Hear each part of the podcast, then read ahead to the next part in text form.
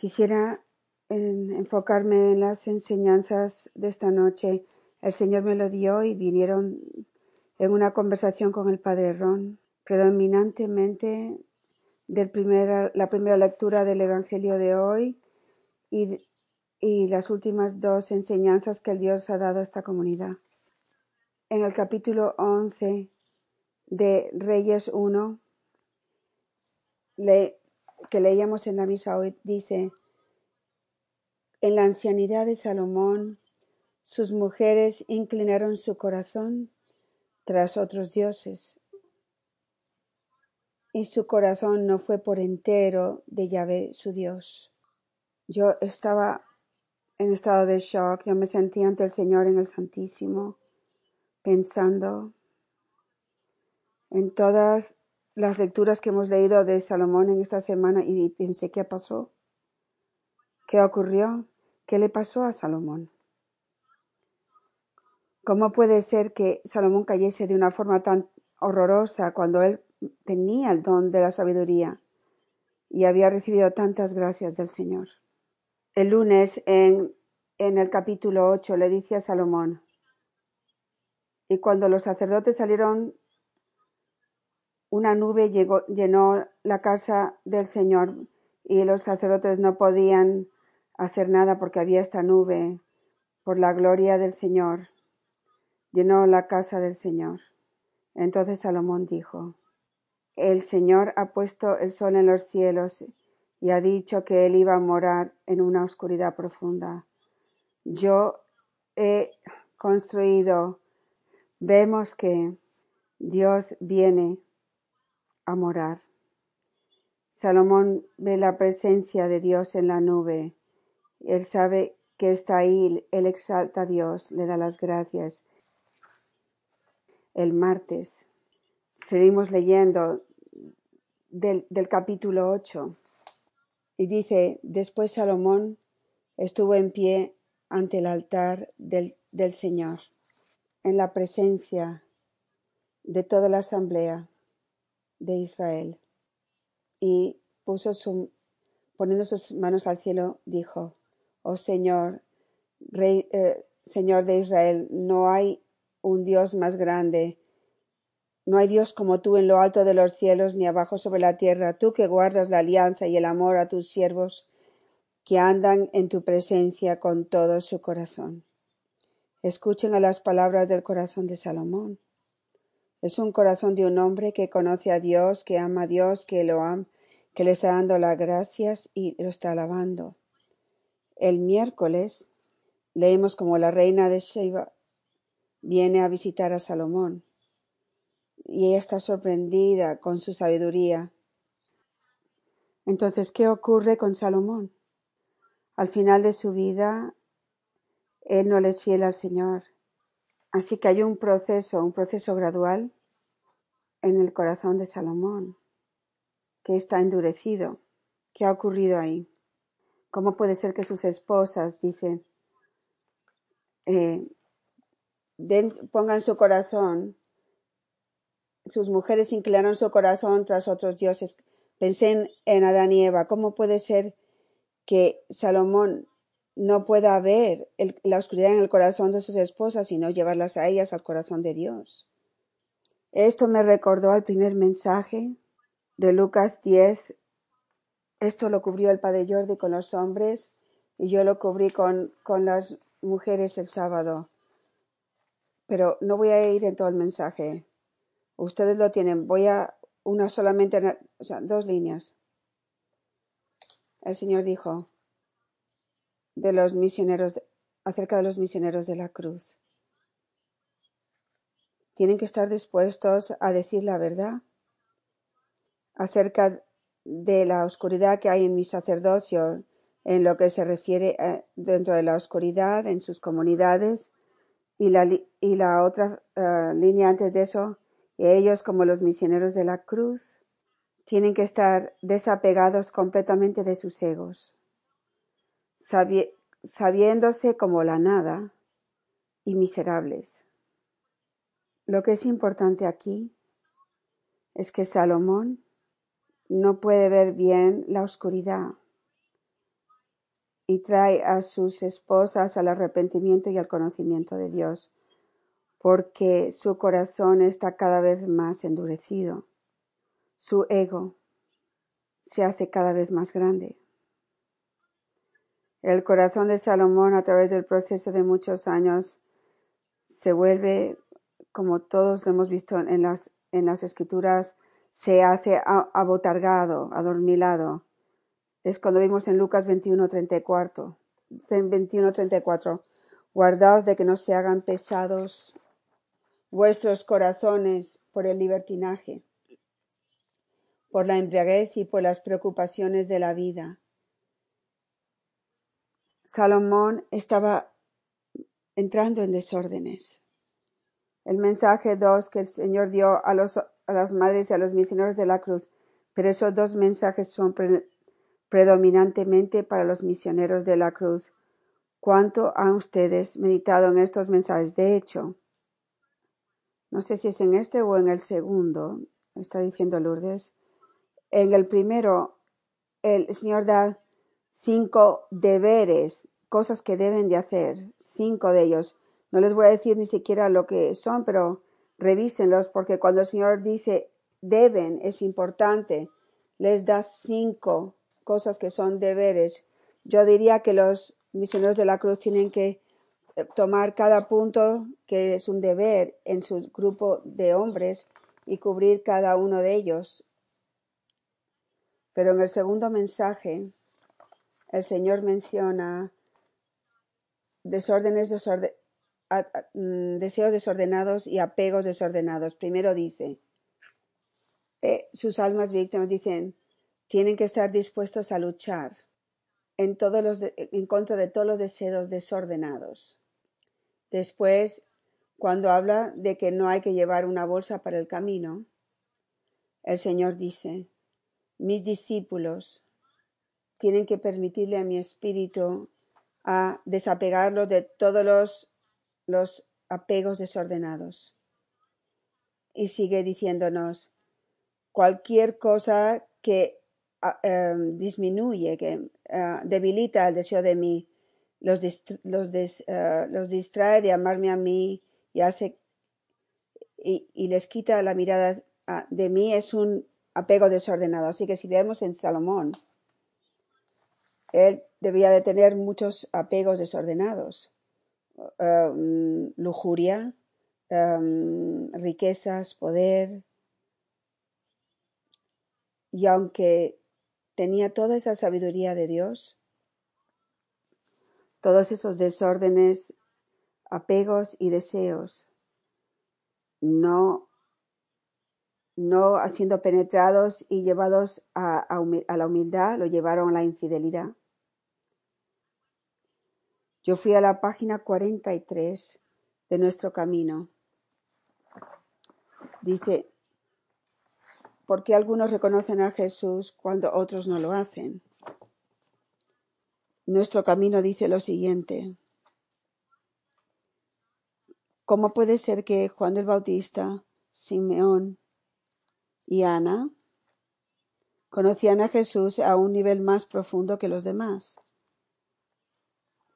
La, respuesta está en los corazones que buscan con fe.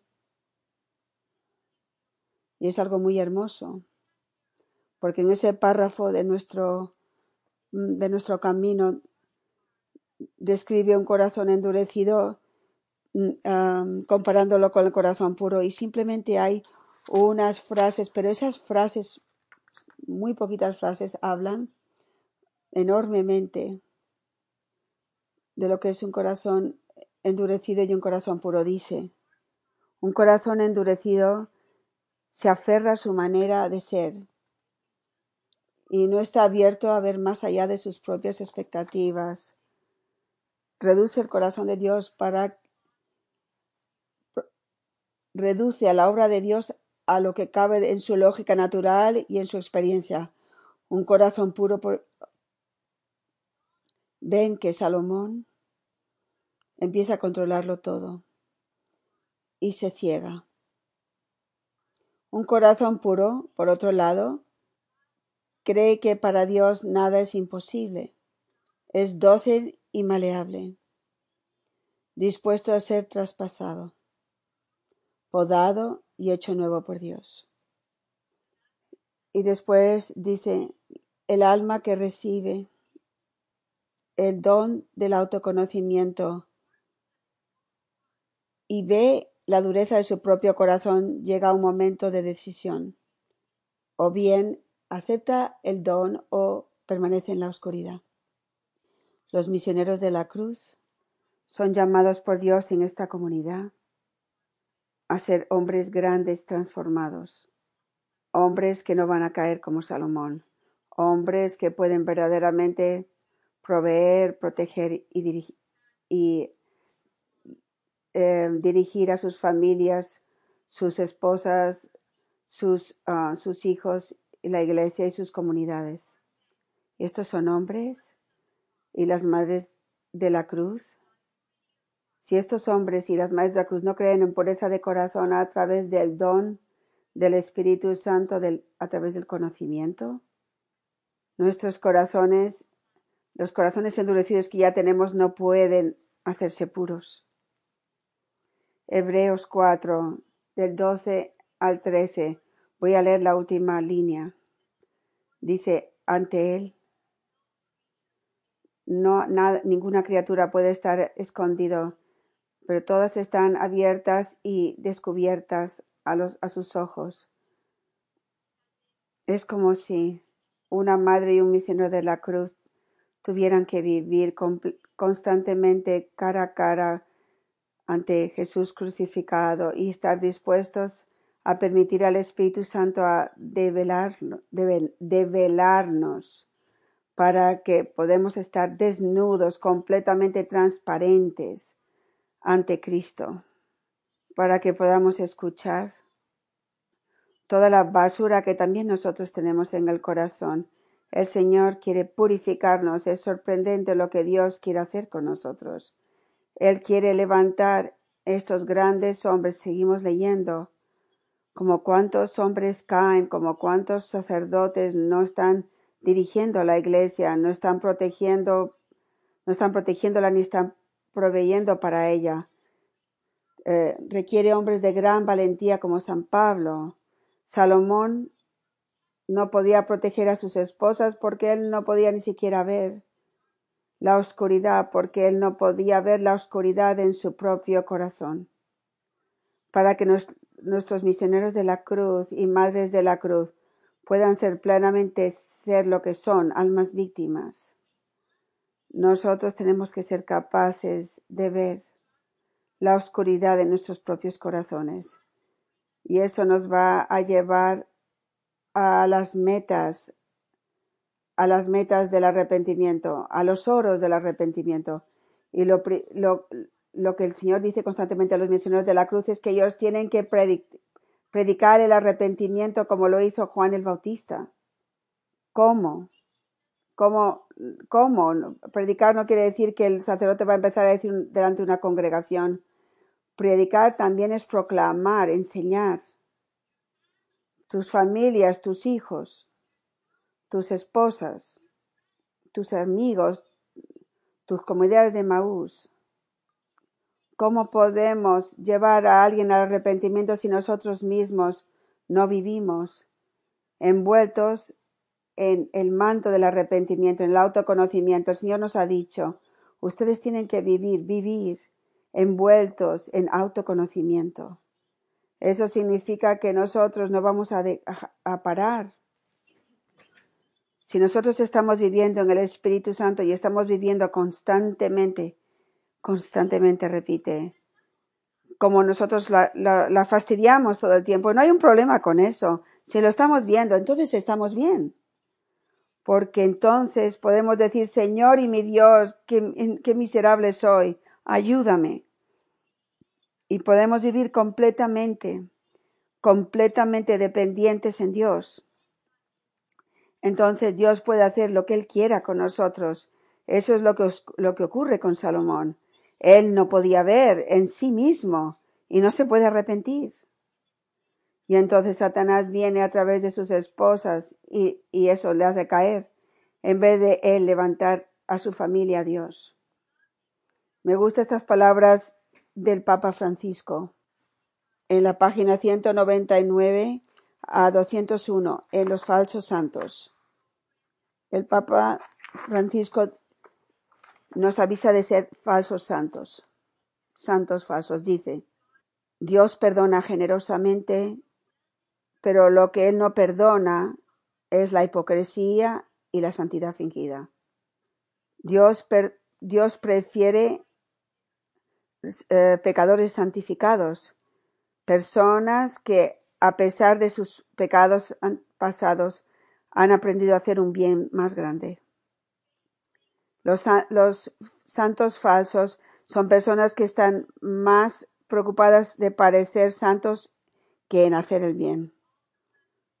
Todos somos muy sabios y encontramos un camino que no está, no está bien para parecer más virtuosos de lo que somos. Es el camino de la hipocresía. Todos nosotros somos unos hipócritas y caemos constantemente en la duplicidad. Salomón era un hipócrita. Él fue ungido por Dios, que se le dio toda esa sabiduría para servir a Dios. ¿Y qué es lo que termina haciendo él? Sirviendo a ídolos, falsos dioses, qué hipócrita. ¿Qué, pasa cuando nosotros le enseñamos a nuestros hijos y después nosotros vivimos una cosa diferente? Eso, es hipocresía y duplicidad. No son simplemente los fariseos. ¿Podemos nosotros ver esto nosotros mismos? ¿Lo ven? Porque sí, nosotros también somos en momentos dados hipócritas. Es algo tan hermoso cuando lo vemos, porque Dios es tan misericordioso, es lo que Él quiere. Esa es la obra del Espíritu Santo, de hacernos completamente transparentes. La segunda parte en esas páginas del Papa Francisco. Esto es algo tan importante. Dice, sin embargo, todos somos, somos expertos eh, para justificarnos a nosotros mismos. Cuando yo encuentro envidia en mi corazón y yo sé que esta envidia es capaz de hablar mal de otro y moralmente matarlo, yo tengo que preguntarme a mí mismo, ¿soy capaz de esto? Sí, yo soy capaz de esto. Eso es precisamente cómo empieza este conocimiento, el, la sabiduría de podernos echar la culpa a nosotros mismos. Nosotros somos exactamente iguales que Salomón que se le dio el don de la sabiduría. Amor crucificado se le ha dado un don enorme de sabiduría. La sabiduría de la cruz. Ustedes tienen que darse cuenta porque viven en un mundo, en una iglesia, que hay muy pocas personas que tienen la sabiduría de la cruz. Incluso nuestros sacerdotes no tienen la sabiduría de la cruz. Nosotros se nos ha dado un tesoro nosotros en amor crucificado, los, los, insignificantes de Dios, se nos ha dado la sabiduría de la cruz, que sigue siendo locura para muchos en el mundo y en la iglesia. Sin embargo, incluso si tenemos esta sabiduría en amor crucificado, no es suficiente. Nosotros también podemos ser infieles. Yo ¿Qué significa ser humildes? Humildad viene al punto en que nosotros conocemos a cada uno de nosotros que somos somos absolutamente nada, miserables, débiles. Y que yo, Lourdes, soy capaz de ser mundana, soy capaz de, de, um, de criticar, soy capaz de herir a mis hijos, soy capaz de herir el corazón de mi esposo. Yo soy capaz de muchas cosas. Yo puedo caer instantáneamente. El Señor dice, sean sin sencillos y pobres. Si yo, yo entro en Marshalls, en la tienda, es, estoy casi seguro que voy a comprar algo. Es, es difícil para mí uh, retenerme. Soy incapaz, tengo que vivir en esa miseria. Cada uno de nosotros tenemos que saber esto. Eso es poderoso, ¿entienden? Porque entonces sabemos que, que Dios es todo, que Dios nos ama, que Dios es misericordioso y que Dios va a hacer grandes cosas para nosotros, en nosotros. Esa es la obra del Espíritu Santo. Eso es la humildad. Eso es la pureza. Cuanto más somos develados, desnudos ante Dios, entonces podemos ser fieles, verdaderamente fieles. Quiero terminar con lo que me dio el Padre John para que escuchar, el Padre Ron para que escuchas esta mañana cuando discutimos esto. Era un texto del Padre Walter Sisek del libro Con Dios en América. Esto es una experiencia del Padre Walter después de que tuvo su segundo ataque al corazón. Y para mí estas palabras son una confirmación, como me dijo el Padre Ron, del, del tesoro que es el camino y, y las enseñanzas que Dios le ha dado amor crucificado. El Padre Walter escribe lo siguiente. Me acabo de desmayar y durante ese tiempo yo supe que quería ir con Dios. Ese fue toda, esa era toda mi disposición. Porque yo vine al principio de este mundo cuando la eternidad empieza y tuve que ir más allá de esto. Sin embargo, sentí que aunque mi espíritu estaba fuera de mi cuerpo, había una cierta tipo de atracción del cuerpo y del alma el uno por el otro. Era el cuerpo que ya no estaba funcionando. Yo seguí adelante y dije, aquí estoy, Señor, aquí vengo, Señor. Estaba intentando llegar a Él. Y, y, vi a la Santísima Trinidad, al Padre, al Hijo y al Espíritu Santo. La Santísima Madre también estaba presente, pero estaba de costado, así que no vi su cara. Yo realmente quería ir al otro lado, pero no ocurrió nada. Aunque lo intenté y lo intenté. Estaba entrando en una profunda depresión cuando vi que no podía ir al otro lado. Y mis esfuerzos mis, mis esfuerzos eran cada vez más débiles. Después, cuando casi me empecé a frustrarme, de, de repente, sin saber de dónde, sentí una infinita paz y después de eso, una reconciliación perfecta. La, la paz infinita la comprendí, pero la perfecta reconciliación no la puedo entender. Después de, esa sensación, de nuevo escuché una voz hablando como si hablase desde la eternidad. Era una voz fuerte que llenaba todo el mundo con, el, con la luz esplendorosa de la eternidad, como si dijese, yo voy a curarte y al mismo tiempo yo voy a enseñarte cómo vivir. Después, cuando esa voz desapareció, escuché interiormente una voz resonando como si fuera un trueno. Entonces vi a nuestro Señor apareciendo igual que lo visualizamos en el Nuevo Testamento. Estaba eh, apuntando hacia mí y, y diciendo, te voy a enseñar cómo vivir. Y después empezó a decirme precisamente lo que él quería decir con esto y dijo, yo te voy a enseñar a cómo ser puro, cómo ser sencillo, cómo ser modesto, cómo ser pobre, obediente, orante y, y creyente. Te voy a purificarte, te voy a purificar.